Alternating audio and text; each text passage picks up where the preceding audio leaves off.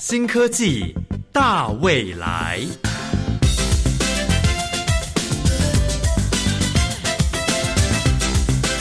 科技的进步让你看得见未来，深入浅出的介绍让你听得懂科技。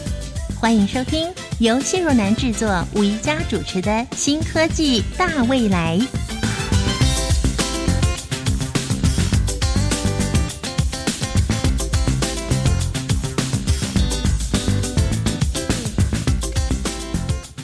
健康是我们所共同追求的。可是，听众朋友，您知道吗？二零二零年台湾的十大死亡原因，脑血管疾病排名第四名，而恶性肿瘤呢，是超过了三十九年都居高不下，蝉联死亡原因的第一名。光是二零二零年呢，就有超过五万人死于癌症。而因为癌症死亡的前三名，分别是第一名气管支气管以及肺炎，第二名肝和肝内胆管炎，第三名是结肠、直肠和肛门癌。虽然脑部的恶性肿瘤脑癌并没有列入十大癌症死亡原因，但是脑部的手术实在是非常非常的精细。脑瘤呢，最主要有良性跟恶性的两种类型。恶性肿瘤就称为脑癌了。不管是良性或是恶性的，都有可能因为增大而压迫到某个部位神经，影响到正常的功能。治疗的方法包括手术、放射线治疗，还有化疗。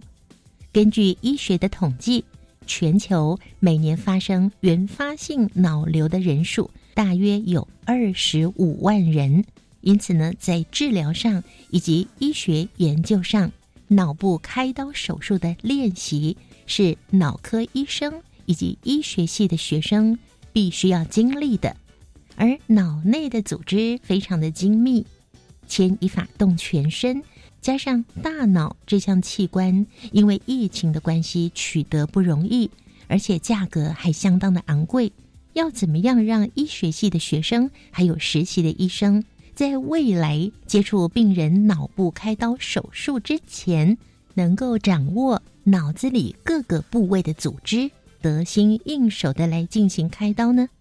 今天我们邀请到荣获二零二一年未来科技奖。结合了国立台湾科技大学与三军总医院脑神经外科的研发团队，为我们带来这项全球首创的科技研发——仿生脑模拟器。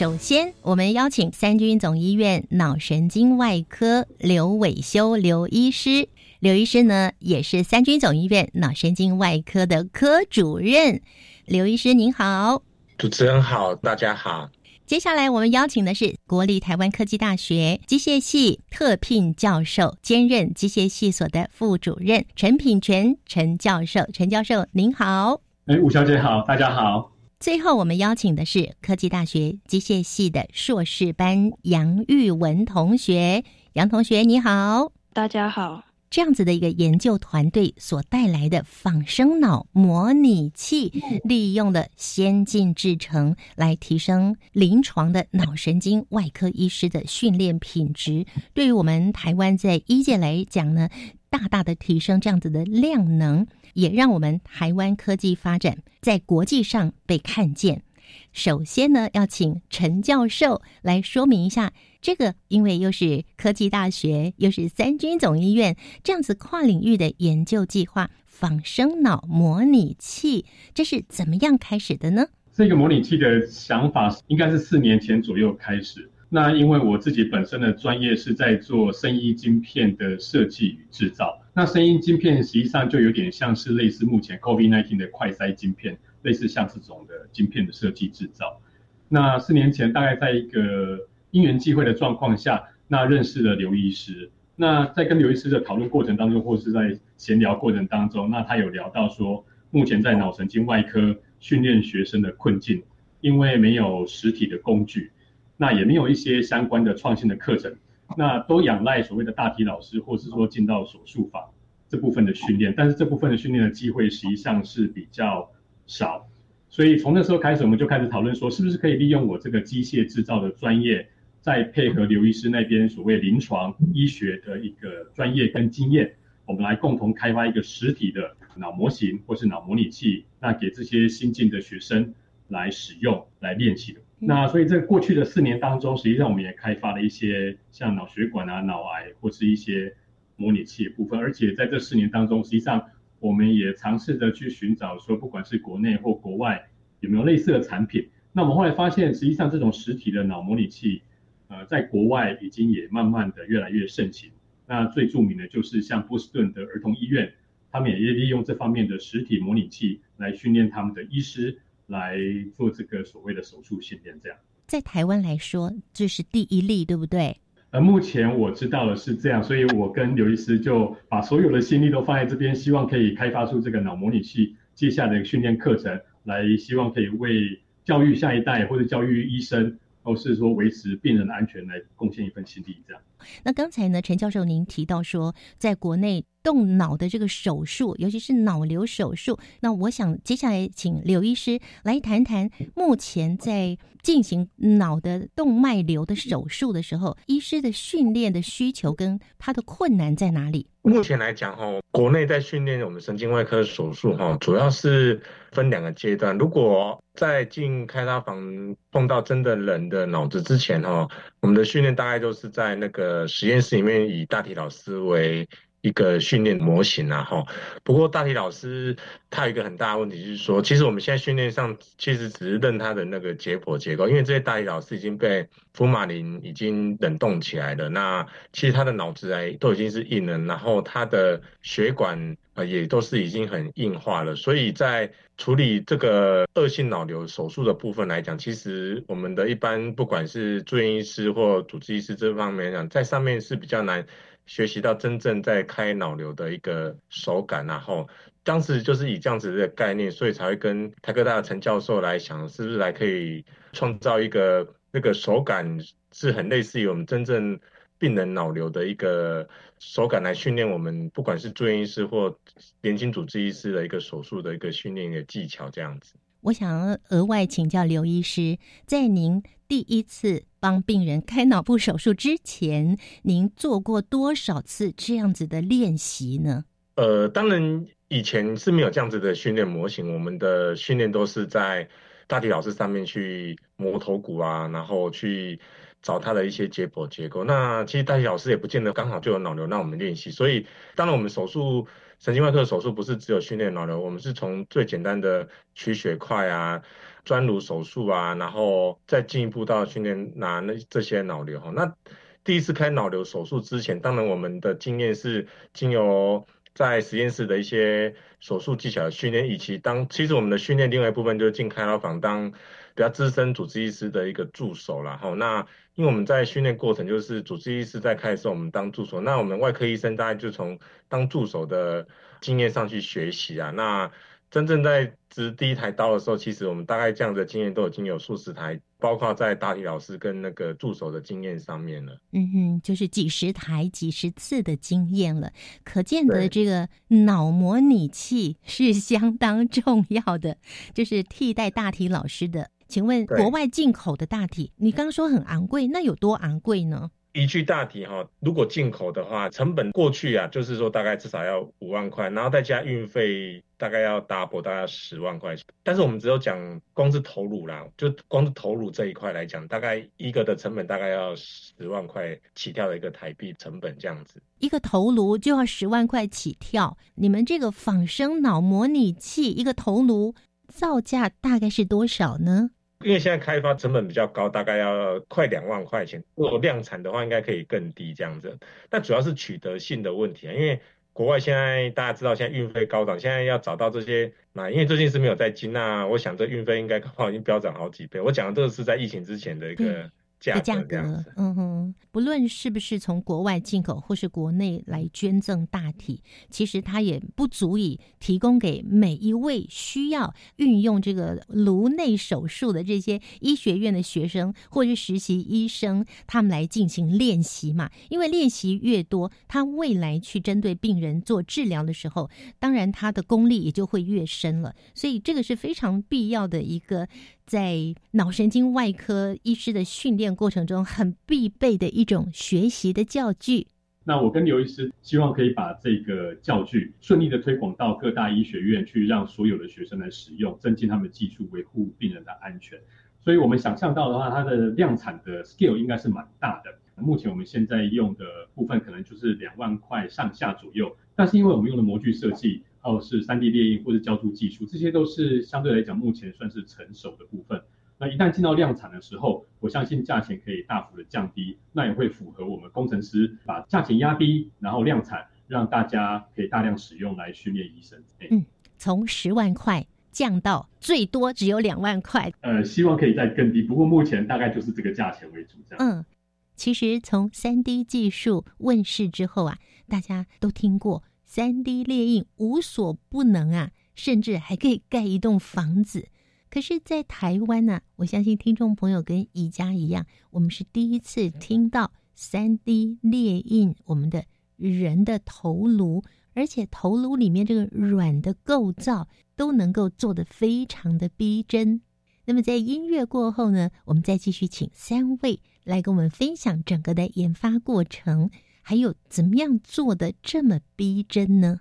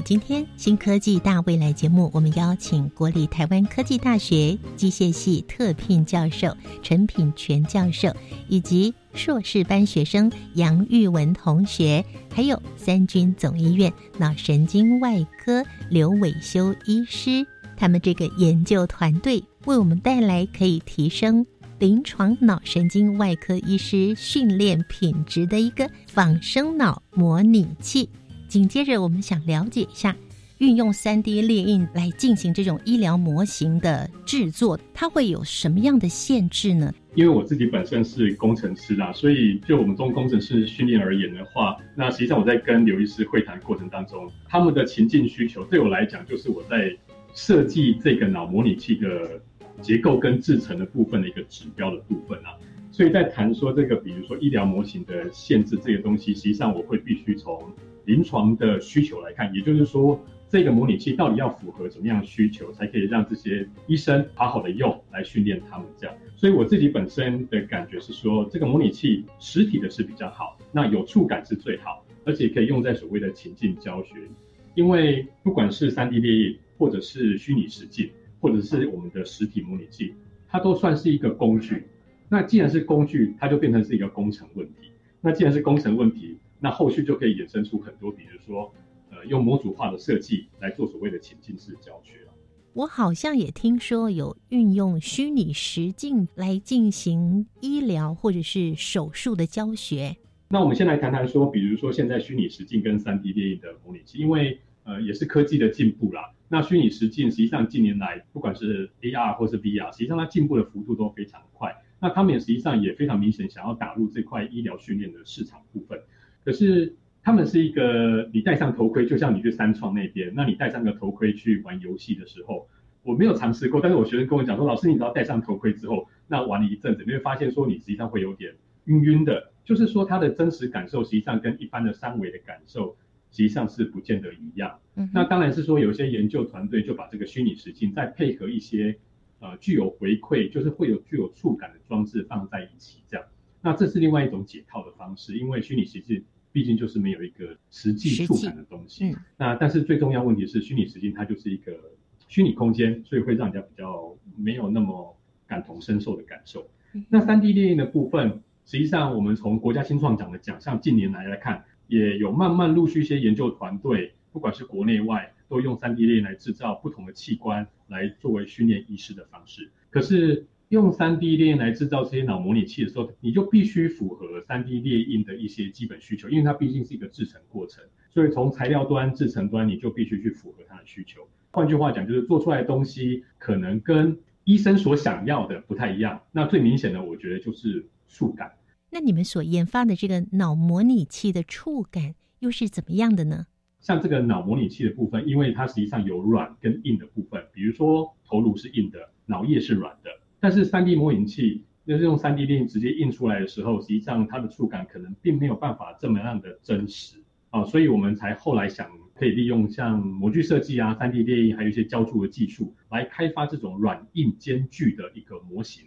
啊，让这些医生来用。他们有最直接的触感回馈来训练他们。我一开始看到这个讯息的时候，我的脑子的理解，也就是说，哎，用三 D 列印来做一个人的头颅，应该就是没有问题的。但是脑子里面的那些，嗯，脑髓啊之类的，那些又怎么样的来做模拟？像刚才呢，刘医师有特别讲到说，做过这个福马林的泡制，跟冰在冰箱，那个脑髓也是硬的，血管也是硬的。那陈教授又提到说，哎。在这整个过程中，其实那种触感是非常重要的。所以，到底是使用的什么样的材料哦？还有它整个的颜色跟外观的真实性是怎么样的呢？我们接下来就请参与这次研究的国立台湾科技大学机械系的硕士班杨玉文同学来跟大家介绍喽。这次你们的研发这个仿生脑，它可以真的像人脑一样。有硬度也有软度，这究竟是怎么做出来的呢？呃，那我们在做这个模型的时候，基本上是以果冻蜡为我们的主要材料。果冻蜡是什么东西呢？果冻蜡的话，基本上是蜡的材料的一种。那我们一般市面上看到的水晶蜡烛。就是它以它为主的这个材料，那它基本上是无毒，然后无色，然后再来一个是它可以去做塑形，所以我们就利用它这个特性呢去做我们的脑模型，就是有点软软 Q Q 的，有弹性的这样子的吗？对。那怎么会想到要找这个东西？应该是实验过很多种东西才找到它的吧？对，我们那个时候也是就是试了很多种材料，然后就发现这个材料呢，它其实。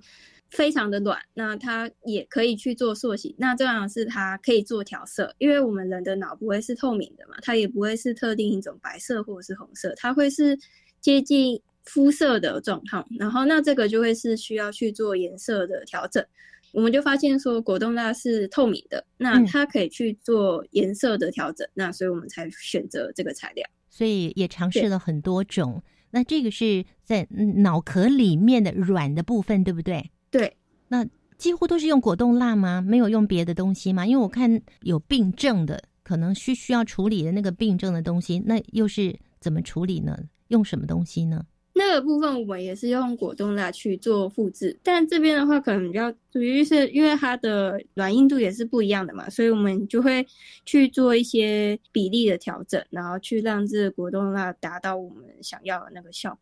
我们知道那个脑壳打开之后，脑髓它有一个那个长的那个样子，像猪脑那个样子。我们用这个形容，大家比较听得懂。好，那那样子的形状啊，那又是怎么样处理让它非常逼真呢？这个的话，我们就是仰赖三 D 电影的技术去模拟出我们脑叶的外观，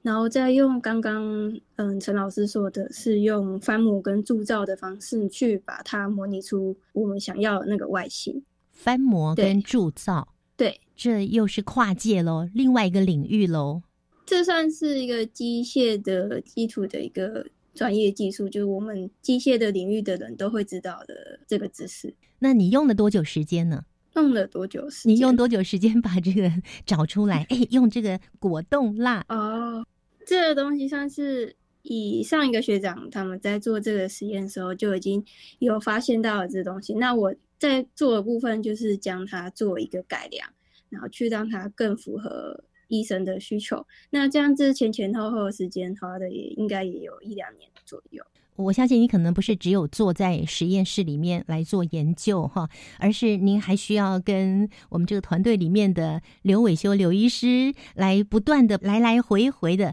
来做沟通。嗯，对的，我那时候就会是拿很多种不同比例、不同参数的试片，然后去让刘医师去用他的手去确认，然后来告诉我说，其实哪一个是跟嗯真实的脑比较像，哪一个是。哪一个颜色跟真实的脑也比较像？然后我就会根据刘医师的经验还有他的说法去做一些调整，然后去更符合我们想做的那个脑模拟器。那是做到什么样的状态的时候，就觉得哎可以了，OK 了。我想请刘医师谈一下，当您接到了这个玉文同学，你觉得哎这个成熟了，OK 了，这个触感非常像了，这个时候。您自己那个心理的状态是不是觉得很狂喜呀？对哈，就像玉文讲的，其实他这个虽然他做了一两年，但是他只有承袭前面的他的学长跟学姐。那之前做的比较硬一点，然后颜色也比较不像。那到玉文的时候，因为他可能就是花比较多时间跟我讨论这一块，那。当他把那个比例调出来的时候，摸到的时候，的确是觉得很 surprise，说，哎，这样子的触感跟我们真正在手术上真的是还蛮接近的。嗯，哇，一定非常的兴奋哦！而且呢，他也得到了二零二一未来科技奖以及国家新创奖，真是恭喜你们这样的一个研发团队。那这样子的一个仿生脑模拟器。用了四年的时间，终于研发出来了这样的一个专业的医疗的这样的模拟器。跟我们听众朋友再仔细说一下，它会有什么样的用途呢？就是我们前几年刚开发出来之后，那现在这个仿生脑模拟器的用途，大概我们会分两个部分啊。一个就是说，先以教学为主哈，因为呃，当初设计这个就是想要呃来训练这个。我们比较年轻的住院医师或实习学生来做这个样方面手术的技巧的训练啊，所以我们现在目前已经把这个模拟器用在我们呃医学院的见习医师的训练课程上面，就是说让他们都有机会，包括刚刚提到说，其实我们脑子外面还有头骨哈，我们包括连头骨都做的跟人体都很像，所以其实我们包括磨头骨跟他们有机会去拿肿瘤的手术技巧，那更进一步。也把它放在我们那神经外科专科的住院医师的手术训练上面哈，那他们在呃像我们以前只能在当助手的时候去去摸到脑瘤啊，好，那他们现在比较年轻的住院医师，其实还没有当到助手，就可以在实验室里面先去模拟这样子的拿脑瘤的一个手术的一个训练一个技巧。哦这个是在教育方面，然后那那另外一方面，我们想要未来如果有机会的话，可以更进一步说，假设我们现在看到一个病人脑瘤的部位是比较旁边是比较多一些神经血管的时候，我们想要把它的影像哈先拿到实验室来，那可以把这个脑瘤的模型先做出来，做出来之后，我们在开刀前一两天可以让我们手术医生。可以在实验室先把这个脑瘤未来开刀可能会遇到的困难，先在实验室就先训练一次哈。那这样子未来如果临床上当真实在开刀的时候，可以减少病人手术的一些并发症的发生。这样大概是目前规划是这两个用途。所以它是可以用来做训练跟教学的，而且呢，在针对脑瘤的这个部分呢，它也比较实际的，可以让医学院的学生甚至实习医生可以真实的去感受到那个真正的有有脑瘤的一个状态要怎么做处理。好，那我想我们先谈到这里呢。稍待一会儿，我们下一个阶段呢，要跟听众朋友介绍一下这个仿生脑模拟器，这个脑癌手术的模型。它在研发的时候，这个研发过程应该有很多可以跟大家分享的，还有它的特色在哪里呢？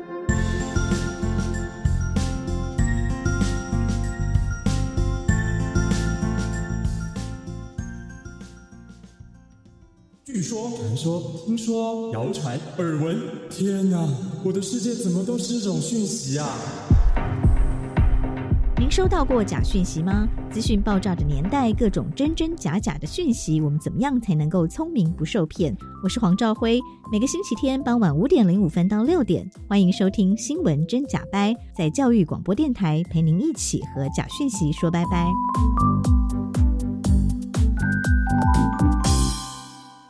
我们今天要去游泳池玩水，知道要注意什么吗？要选有救生设备的地方。如果有人溺水，不可以跳下去救人，要赶快报警。然后看看身边有没有木棍、绳子或救生圈，把溺水的人拉上来。哇，真聪明！那万一自己溺水呢？要保持冷静，举手呼救，然后用脚踩水或找漂浮的东西等待救援。夏天戏水，安全第一。以上广告由教育部体育署提供。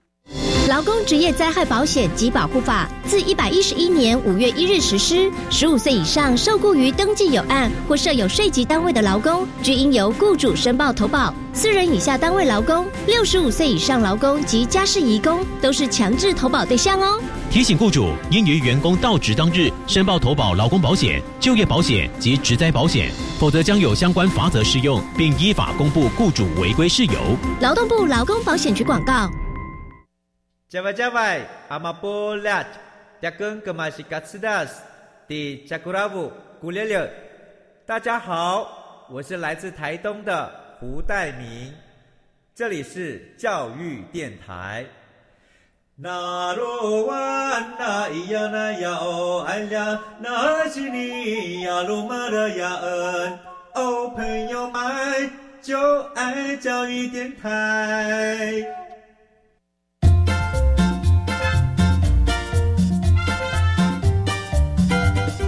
新科技大未来，每个星期三上午十一点零五分，与你在教育电台的频道上认识新科技，迎接大未来。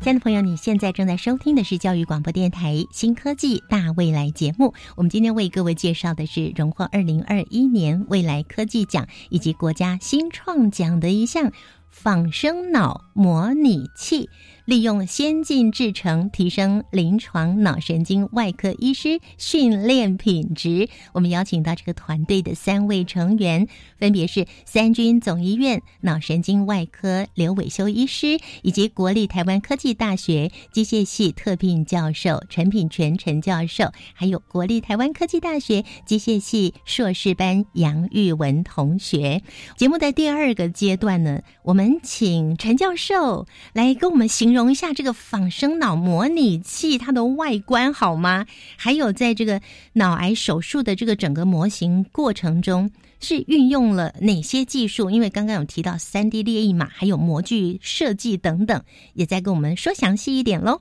它的外观实际上，我们当然是希望仿真嘛。那当然目前是没有头发啦。但不过就是如同刚才刘医师讲的，实际上我们希望它仿真的程度是希望能够让学生就是看到这个东西就觉得说这是一个真的东西。所以包括他头颅的部分、脑叶的部分，还有脑癌的部分都制作出来，而且整并在一个头颅里面。那在制成上面的细节部分，实际上如同刚才玉文讲的，头骨的部分哦，实际上它是分三层的。那因为刘师有跟我们讲说，从经验来看，他在切头骨的过程当中，或是磨头骨的过程当中，实际上他的感受是硬软硬，就是有三层的结构。那在包括脑叶的部分，实际上就是说它的颜色啊，那它的形貌啊，还有外观这些东西，就是我们用三 D 列印、还有浇铸的技术，还有模具设计来制造出来。那当然颜色跟触感是最重要，所以玉文同学刚才花了非常多的时间。那他就是有点像是像在做那种矩阵啊，那矩阵它就调配了非常多的颜色跟这种触感，那拿去给刘医师，那由刘医师来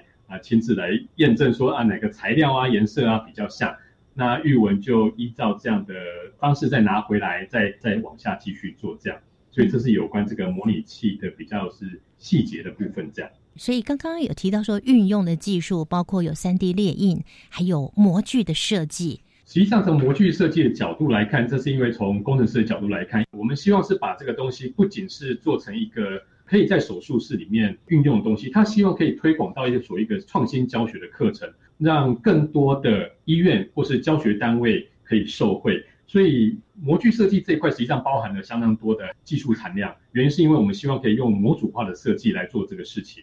那模组设计的话，就牵涉到说你整个头骨里面你的卡榫、你的结构。或者是说你这个软硬的东西，你要去怎么搭配跟组装？哦，原因是因为我们希望是说到最后，希望可以变成是一个情境式教学的教具。那情境式教学的就变成是说，今天二三十位学生，那我比如三位同学或两位同学分成一组，那第一组同学来做所谓左边大脑的脑癌，那第二组同学做右边大脑脑癌，类似像这样的教学法。那所以说，在模具设计这个细节上面，实际上就会考虑到比较多的地方，就是说，今天我如果说把不同的东西兜起来的时候，怎么兜会比较快，而且会比较稳固，让这些学生来使用。这项研发最大的特色在哪里呢？那当然，最大的特色就如同刚才刘医师所言，我们实际上做出来一个东西，可以放在类真实的手术台上面，让这些学生可以从开颅，然后呢拨开脑叶，拨开脑叶再开始慢慢找。找到这个类似灰色而且软软趴趴的这个脑癌的一个肿瘤部分，然后再用器械去一汤匙一汤匙的把它挖出来。那最重要的是，刘医师实际上跟我们讲说，实际上他在开刀的过程当中，要训练学生一个非常重要的事情，是因为它是毕竟是脑袋里面的结构，你多挖一点就会伤到你的神经，还有伤到你的行为各方面。嗯，所以呢。最后就是说，我们这个灰色的脑癌的部分跟肉色的这个脑的结构，它会有一层表面的组织会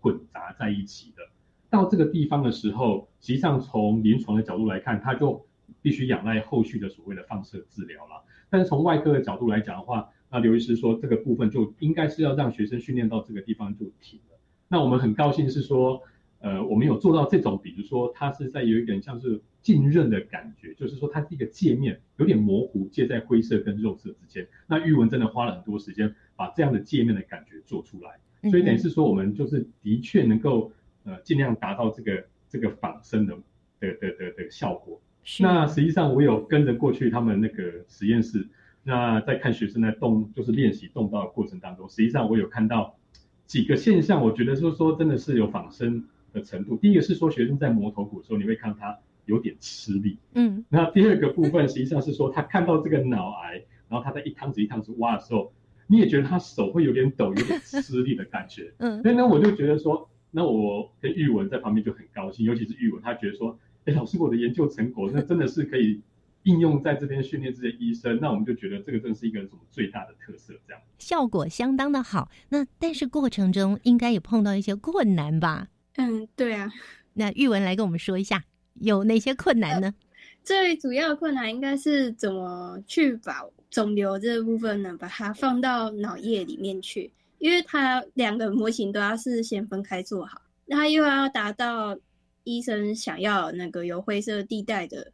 这个要求的话，那。我们就要花比较多心思在上面去看如何去把它装进去我们的脑叶模型里面嘛。那因为要做脑叶模型，基本上我们的果冻蜡呢，它必须是要先从液态状态才可以让我们去做塑形，所以最最最主要的。掌控的地方就会是它的温度，因为我必须要控制好它们的温度，这样它们在它们放进去模具里面的时候呢，才不会因为高温的关系，让我的肿瘤的模型或者是我脑液的模型产生变形或者是变化。融化了，因为它是蜡嘛，对不对？碰到高温它就会融化。那你又怎么样突破它碰到高温会融化的这件事情呢？我会想办法让它降温，我就会用很多的方法，然后我还会去找一些红外线的两侧的温度的那个仪器，然后去来控制说我的表面温度到达到什么样程度的时候，我就可以去把我的肿瘤的模型把它置入到我的脑叶模具里面。所以玉文同学曾不曾经在你做这个实验研究的过程里，突然觉得，哎，我是机械系的吗？还是我是脑神经外科呢？就是很常会有这样的想法，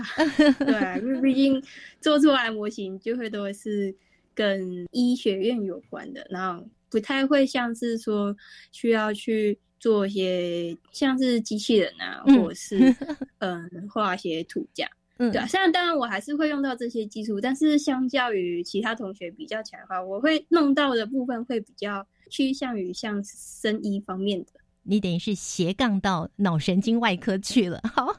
那我们来听听 刘医师。我想请教刘医师，目前在台湾针对脑瘤进行开刀成功率有多高呢？针对以脑瘤来讲的话。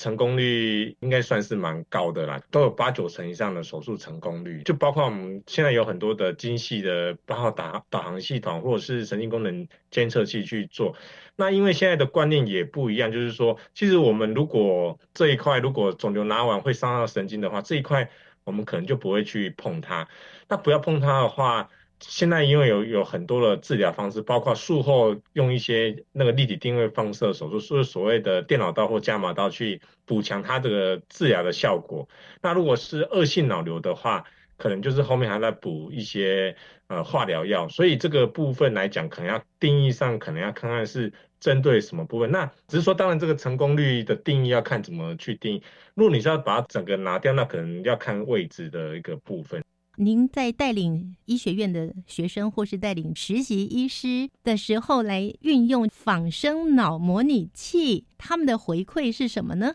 其实，因因为我们开开发过程跟开发后，都有开始找一些住院医师跟实习学生来做模拟手术的训练，然后那刚好最近这一段时间，也已经有大概已经有大概三十几个学生已经开始有这样子。模拟的一个经验哈，不管住院师或实习学生，当然以实习学生来讲，在过去他们几乎在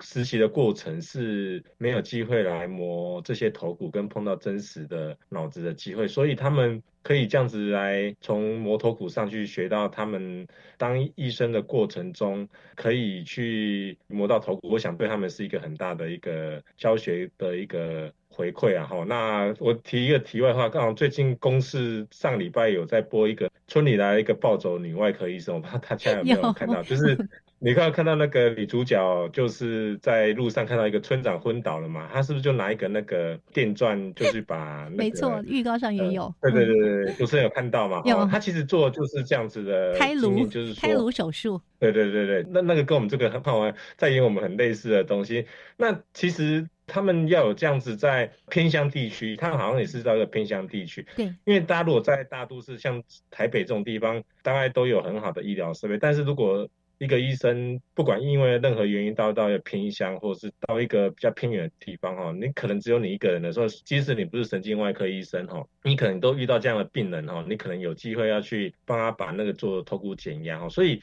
我我们都觉得说，这些实习学生如果在在他实习毕业之前有这样的经验，可以有这样子自己去磨头骨，然后做一些呃头骨减压的手术的经验的话，或许将来真的哪天又。不管是流放或者是偏乡服务的时候，遇到这样的病人，在路上就可以做这样病人一个紧急急救的一个方式。然后，我想那个如果大家有看到这出电视，应该就会比较了解我们跟学生教育的一个目的这样子哈。嗯。那另外一个地方就是说，住院医师方面来讲的话，因为大概我们曾经外科开到就是两个人，一个就是主治医师跟一个资深的一个助手。那那个助手可能是年轻的主治医师，或是比较。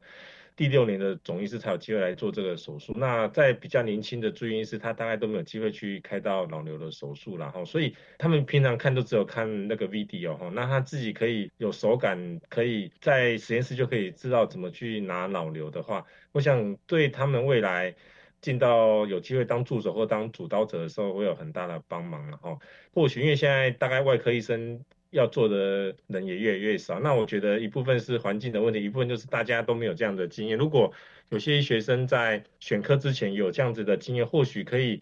增加他对脑神经外科的一些兴趣，然后，所以这个也是大概做这个模拟器回馈的一个过程的一个经验这样子。刘医师，您觉得这个仿生脑模拟器它到底跟真正的脑的相似度达到百分之多少呢？嗯，我我觉得大概有九九十 percent 的类似，大概不能模拟的部分就是真正我们在开刀的时候会边开刀边流血了哈。那这个仿生脑是没办法边开刀边流血，因为对这个大概就猜着。那其他撇开流血这一块，大概就是没有差别到太大这样子。所以说我会达大概接近到九十分的相似度这样子。达到九十分呢？那那我还要再问那个脑壳哦，是很硬的。我看到是用那个钻刀在钻那个脑壳，你在钻的时候也觉得它真的很像脑壳，真的人的脑壳吗？哎，对，其实它真的是还蛮蛮像的哈。包括我们这些最近帮这些实习学生上课，他们是觉得真的是还蛮接近的了哈。嗯，那大概就差别我讲，就是因为我们真正在磨真正病人的话，会边磨边流血，大概这个是差别在这，不然其他的手感跟方式其实几乎都一样，所以。他们在毕业之前有经验、有机会摸到自己的头骨的时候，将来遇到这样的病人，他们应该是相当是有信心。这个我们有做一些回馈，但也这样子的一个结果。最后，科技好生活的单元，我们请刘医师跟我们分享这一项仿生脑的模拟器研究，未来有什么样的发展呢？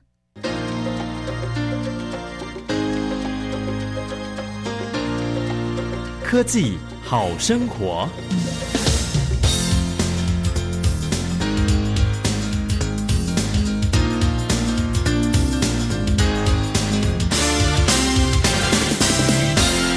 其实我们神经外科目前 focus 的领域一部分就是脑部嘛，那一一方面就是脑往下延伸的脊椎的部分哈，包括颈椎、胸椎、腰椎。我们现在也请玉文这边也跟陈老师这边一起在研发，说是不是把这样子的仿生脑的这个技术开发在那个脊椎的手术上面哈？这个是目前已经有在做，也有初步的成果。现在神经外科的手术除了开刀过程拿肿瘤之外，其实我们现在都大概比较困难的手术或在重要神经。旁边的话，我们都会安装一个叫神经功能监测器啊，包括在临临床上，大概就是这样做。比如说我们在拿这些肿瘤的时候，哈，如果这个肿瘤下面包的是一个重要的神经，包括管的的是它的运动神经，管它的手脚运动，或者是脑干附近的一些像颜面神经啊、三叉神经这边的话。我们碰到它的时候，哈，这个神经监测器它的监测的过程，它的那个波形可能会变小，或者是它的那个波形产生的那个频率会变长，这样子就告诉我们临床医生说，这个部分肿瘤可能不太能再拿。若拿完之后，简单讲就可能会手脚不会动啊，或者是颜面神经失调，哈。嗯。那这个是我们的临床在做，那呃，所以我们未来想要在做，就是说在手术训练方面，如果初步的这个成型之后，我们要做到更 advanced，就是更精进的方式的话，就是说在一些颅底手术的部分哈，就是肿瘤旁边可能我们要把这个神经监测器，包括在高位颈椎的手术方面哈，都可以把它装上去。那真正可以训练我们外科学员哈，就是说，包括住院医师，我们或者是我们一些年轻的主治医师，在开这附近的手术的时候，都可以知道自己这样子开的时候会不会真的伤到神经哈。那把这个真正临床上真正在应用的一个情境，开刀前在实验室就可以完全的模拟哈。这是我们目前想要有更进一步突发。突突破性研发的一个方向，这样子。我心里想说，你们这个团队应该还可以再研发出叫仿生人体模拟器，因为刚才呢，刘医师您提到说这个大体啊，费用还相当的高诶，所以我们如果可以这样子模拟出一个这个大体来，那该有多好呢？我想是指日可待的。非常非常谢谢这样子的一个仿生脑模拟器。未来它还可以再运用到各个不同的层面，特别是针对脑的脑部的开刀里面的这个脑血管啊，或者是脑肿瘤等等，对于这样的医疗是相当有帮助的。非常谢谢三位在线上跟我们进行连线，谢谢，谢谢主持人，谢谢主持人。谢谢主持人，节目最后小单元观点大突破的主持人刘佳怡将为各位带来。仿生脑模拟器在技术层面以及观点上的大突破，大突破。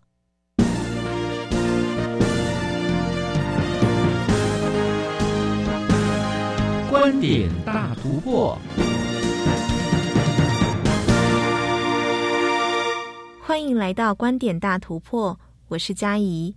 过去的三 D 列印技术在医疗模型上扮演着展示的角色。而今天所介绍的仿生脑模拟器，则是变成医生们训练手术时的实体教具。台湾科技大学机械系陈品全教授表示，医疗模型并非新型技术，但在近年来三 D 列印的进步，让医疗模型从展示转变成训练的角色，可以提供医生进行手术前的练习。而在国外，也有许多医院投入大量经费来发展实体医疗模型。医疗模型它并不是新的东西，因为我们在训练医学院的学生的时候，甚至在一些健康教育的课程的时候，大家都可以看到，实际上有一些实体的医疗模型。所以，像这些医疗模型，目前因为三 D 列印的进步，呃，我们会把一些医疗模型借由不同的材质去列印出来，然后提供这些学员去做一些动刀上面的训练。毕竟 seeing is believing 呢，所以你看到这些东西的话，你再去看这些专业知识的时候，你的感受度会更丰富，所以你了解的程度会更深。医疗模型以往可能是做展示用，让你看看说啊这个部位是什么东西，那不同的器官是在什么相对的位置，但是现在的医疗模型可能是用在。训练学生方面，那实际上有很多的大型的医院都投入相当的经费在做这一块的部分。比如说像波士顿的儿童医院，实际上他花了相当多的经费在建制这方面的，比如说实体医疗模型，训练医生开刀的地方。刚开始的部分，实际上我们花比较多的时间是在专业知识落差这一块，我们希望可以取得一个平衡点。那我讲工程的部分可以了解，那他讲医学的部分可以了解。那这是前半段的部分。那可是这个跨领域研究案实际上也很有趣，慢慢走，一直走，走到后半段的部分，开始听到细节的部分的时候，它的挑战就在于说，有一些现象是医生讲的，但是我们必须把它转化成工程的语言，又把它做出来。例如说，在做脑癌移除的时候，那个脑癌细胞跟正常细胞的界面是不是可以做的比较呃像一点，让这些实习医生在。真正实物操作的时候，可以真正有那种感觉，说，诶，我好像真的快切到真正脑细胞，我该我该停止了这部分。这种细节，实际上我们就要揣摩非常多次，然后最后才可以做到他们想要的成品。应该是说，目前现在他们有一个市场上面没有一个实体的仿生模拟器，可以让这些学员来做练习的部分。就如同一开始的说，我们可能就是说他要进到手术室，或者是用他用现在的虚拟实境去做。那或是用大体老师，但是这些现有的器材实际上都没有办法百分之百满足这些医学院学生的学习的需求，所以这观点上面，我们才跟刘医师提出说，是不是我们可以借由一些比如说先进制造的技术，来开发仿生脑模拟器，让这些学员来使用。陈教授提到，目前医生们没有实体的仿生模拟器可以训练，以往通常都是以虚拟实境或是大体老师来进行练习。为了满足医学院学生们的训练需求，所以开发出高真实度的仿生脑模拟器。对此，陈教授提出两个未来制造医疗模型时的重点，希望能注重在材料和颜色上与真实器官有着高相似度，并且结合回馈系统，让医生在进行模拟训练时能够有更加完整的学习体验。第一个就是医疗模型。要当做教具的话，当然就是第一个就是它的仿真度，不管是它的颜色或是摸起来的材质，都希望能够跟真实的器官类似。所以像我们在开发的过程当中，实际上我们那个材料配置了不下几十种，那主要就是让不同的医生去摸去看。他觉得很像，摸起来很真，那我觉得我们就达到目的了。第二点，我们现在目前我们想要做的，而且实际上是在进行当中，而且我觉得对整个教育医生的场景，它的冲击会更大部分是会有这种所谓的回馈系统，因为我们神经实际上本身就是一个传导的物质，就像你输入个电，然后它就有个电流在跑。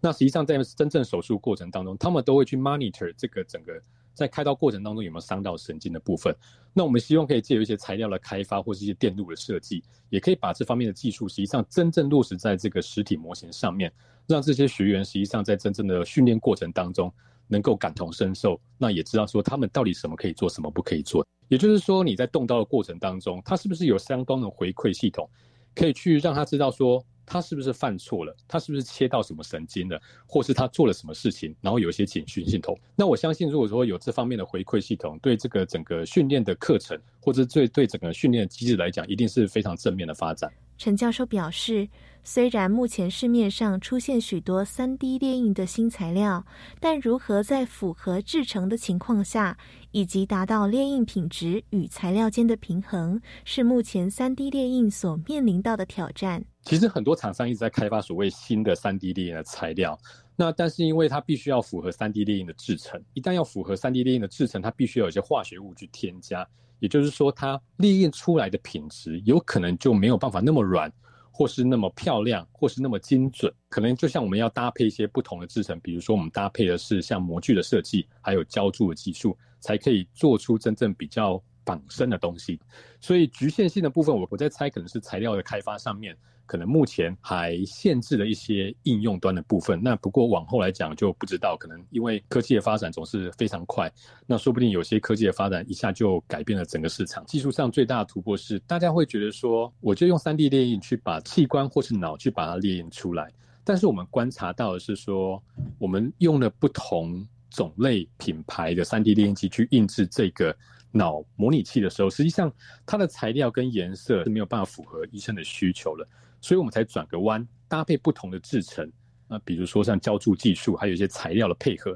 去把它做出到真的是跟真的蛮像的，然后让医生来来使用这样。那所以在技术上的突破，我觉得是说，当然材料部分，我觉得已经是重点之一。那另外一方面，我们自己在开发的过程当中，这种比如说骨头跟脑这种软硬材料的界面，或者是说脑癌跟正常脑组织这种界面的开发，这实际上我觉得是我们这几个关键点。因为整个练习的过程当中，我们收到的回馈是说这几个关键点，那做的都蛮像的。比如说脑开下去的时候，它实际上是有个硬软硬的感觉。那我们借由一些三 D 结构的设计。可以做到说，他们在开的过程当中，等于是说一细微的部分或者材料的部分，可以让这个仿生脑达到比较高的仿生要求。当我好奇的问到，三 D 列印将来是否可以运用在列印出人体其他部位的器官，来解决缺乏器官捐赠的可能性？陈教授的回答令我惊讶。以往国外的有一些学术的论文，实际上都已经在发表，是说他们可以在列印一些器官，例如说像心脏，因为心脏实际上是一个非常复杂的东西。等待这个器官移植的过程，实际上对不管是对病患，或是对医生，或对社会来讲，实际上都是一个非常漫长的痛苦的过程。那三 D 列印的带来的影响，真的是在列印器官这个上面，实际上是真的是在发生的。陈教授提到，三 D 列印的用途很广，除了可以是训练医生们的医疗模型以外，还可以透过三 D 列印的技术去列印出生物晶片。借此观察细胞的发展状况，并且进行药物测试。那实际上我自己本身的另外研究题目，实际上是在做器官晶片，但但是我们不是用三 D 列印。我知道有些研究团队，它是用列印的方式来印制这种器官晶片，而且在上面真正的做实验，去看它细胞培养的状况，或是给药之后这些细胞。发展的状况，所以这个已经是现在进行式了。但是真正到移植的部分，这个时间上可能，毕竟可能要从临床的医生，或是说第一线的医生这边讲会比较准。但是从科学家的角度来看的话，或者从工程师的角度来看的话，这是已经现在进行式了。但是要移植到人体里面，它还有所谓的很多的排斥性，还有临床的试验跟安全性的诊断，那这部分就不是我的专长。那当然，另外一方面是说，像我们平常在做一些药物的测试的时候，你如果说真的要经过所谓 FDA，或者说有一些管制哦，走过整个流程，实际上都是至少我上次看篇文献，它至少到十年以上才能够完成。那 COVID 那天的药非常的快，是因为它是一个紧急授权的关系，不然通常你如果说有个新的医疗器材，尤其是像这种侵入式的，它的时间实际上都会拉得非常长啊，应该是指日可待啊。但是呃，时间上我就比较说不准。但是我只是说，从工程师这个角度来看，这个技术已经是被开发，而且是在持续进步当中。那当然还有挑战要克服。对于目前三 D 列印技术运用在列印人体器官上，陈教授表示，这项技术已经被开发，并且正在持续进行研究当中。但如何克服列印器官与人体之间的排斥性，是未来三 D 列印结合医疗需要关注的问题。以上就是今天的观点大突破，我是嘉怡，我们下回空中再会。今天新科技大未来节目为各位介绍的是我们台湾独步全球的科技。那么在下周要为各位带来的是获得美国达文西发明展金牌奖的高压空气储能应用复合发电系统，利用震波共振的原理，产生更多的一个动能啊，去带动这些发电机。这将是百分之一百的绿能发电系统。我们下周邀请到的是屏东科技大学徐子圭教授来为各位介绍。我们期待下个星期三上午的十一点零五分，教育电台新科技大未来再会了，拜拜。